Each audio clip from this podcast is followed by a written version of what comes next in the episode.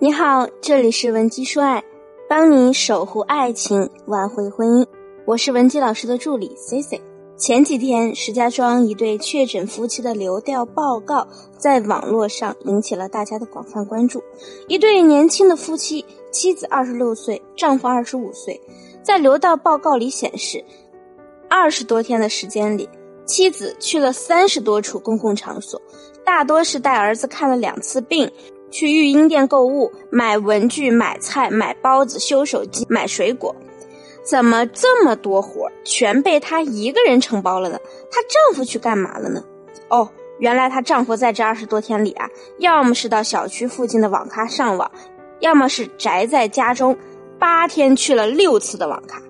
如果不说这两人是夫妻，恐怕根本没人觉得他们居然是一家人。所以啊，粉丝朋友们当时也坐不住了，都拽着 C C 探讨人生。老师，你说婚姻对女人来说意味着什么呢？如果走进婚姻不是让我们更幸福，而是让我们降低生活质量，不得不减少社交，成为一个生娃机器和保姆，那还不如一个人过。您说是不是呢？这对石家庄确诊夫妻的流调呀，撕开了中国婚姻里最惊心的秘密。很多向往婚姻的单身女性开始怀疑人生，很多已婚的女性多年憋在心内的辛酸苦辣，在网友的声讨中彻底爆发了。你发现了吗？女性的愤怒最直接的来源就是配偶在婚姻中没有参与感。你工作一天下班，丈夫躺在床上打王者，你还得赶紧把饭做好。至于洗碗、收拾餐桌这些问题，也得你来搞定。男人呢，他只带了一张嘴，活在这个家里。你泡好了茶，拿出了很久之前想读的那本书，还没翻开第一页，孩子就哇哇大哭。你皱皱眉头，看着旁边沉迷美剧的丈夫，无奈的叹了口气，只能自己去哄孩子。为什么都说婚后二到七年内是最容易出变故的？就是因为大部分人都是在以忍耐的态度来对待婚姻，真的能以忍过七年的，其实多数是因为沉默成本太大，也就越来越不愿意脱身。那是否多数婚姻给女性带来的都是伤害呢？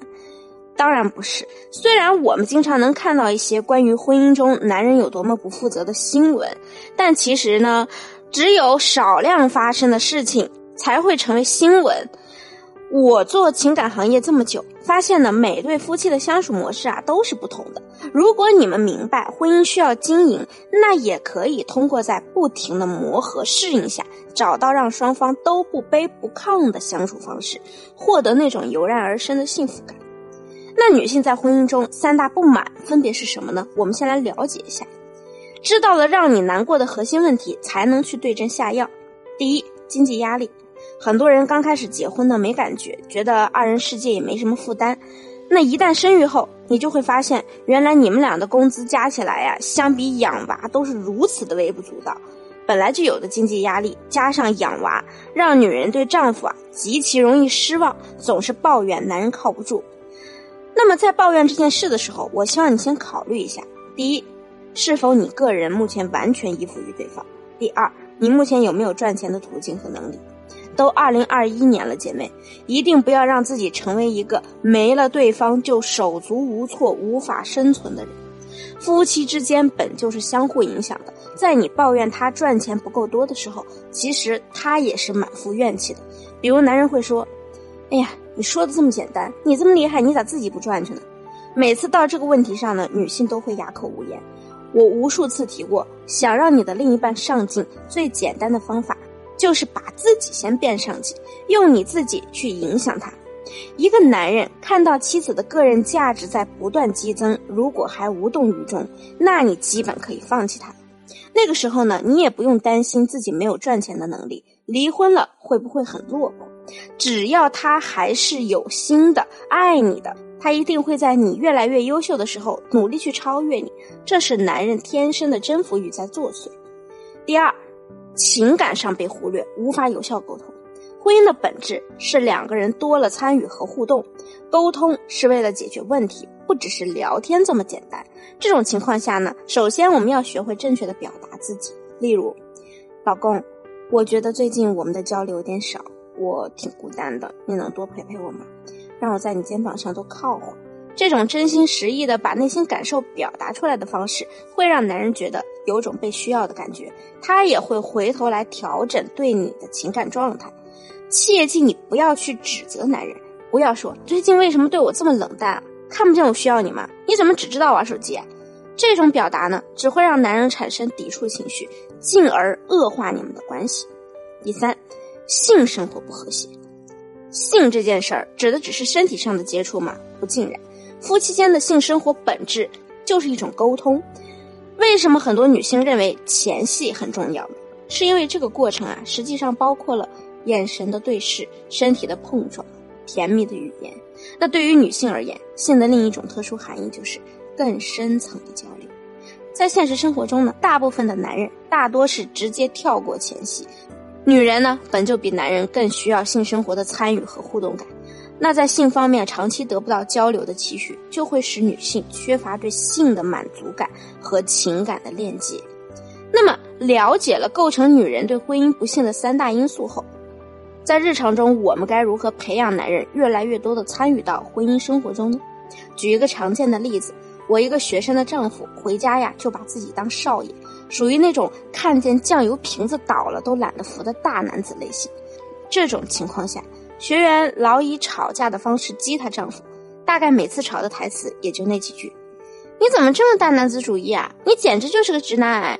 要么就是：“你要眼睛出气的吗？就不能帮帮我吗？你怎么一点都不为我着想？”学生说，他这样吵架呀，从来没赢过，还因此让夫妻关系变得很紧张。之后，丈夫更是完全以冷战的姿态来回应她。那对于一个大男子主义的男人，你千万不要试图命令他知道什么是错的，而是要向他灌输什么是对的，让这个人从心底里意识到，让他做家务并不是在帮你，而是他作为家庭的一份子，就理应承担家庭的一部分责任。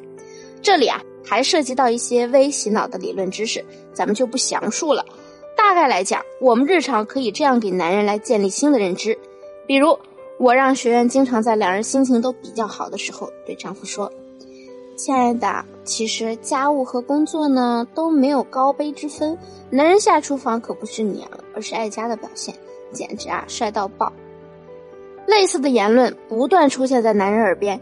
你再讲一些诸如此类的社会新闻，来进一步推动他建立新的认知，男人慢慢的就会主动开始承担一些家务，哪怕呀他只是丢个垃圾，咱们都要给他一个很正向的反馈，就告诉他，哎呀，他帮你做的这件事，让你觉得他现在非常的 man，这种情况下，男人就会越来越不抵触做家务这件事了。当然，每个人的情况都不同。除了让男人参与家务，还要让他们参与亲职教育、性生活的部分。如果你想知道具体的做法，或者你目前还有其他的情感困扰，可以添加我们情感分析师的微信文姬零零五，文姬的小写全拼零零五，描述你的详细问题，我们一定有问必答。好了，下期节目再见，文姬说爱，迷茫情场，你的得力军师。